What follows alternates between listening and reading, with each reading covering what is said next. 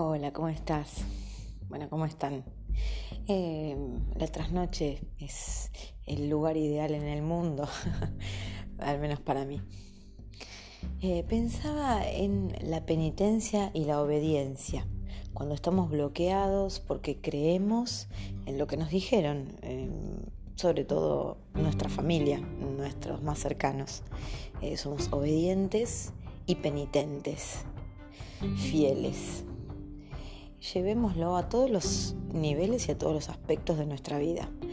Pero en general hablemos de la obediencia y la penitencia. A menudo esas mismas personas que eh, también, hola, ¿qué tal? Yo también, acá estoy.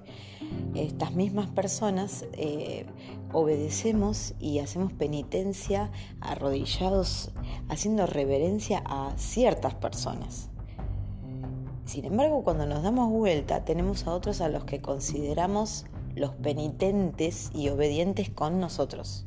O sea que para un lado somos obedientes y penitentes, para el otro lado somos tiranos. ¿Y por qué esa, dualidad? Porque creemos en, los escalones, en los niveles, en la superioridad y en la inferioridad. Para con algunos nos sentimos inferiores, para con otros nos sentimos superiores. ¿Y por qué sentimos esa inferioridad? Porque no confiamos en nosotros. ¿Y por qué sentimos esa superioridad? Porque no confiamos en el otro.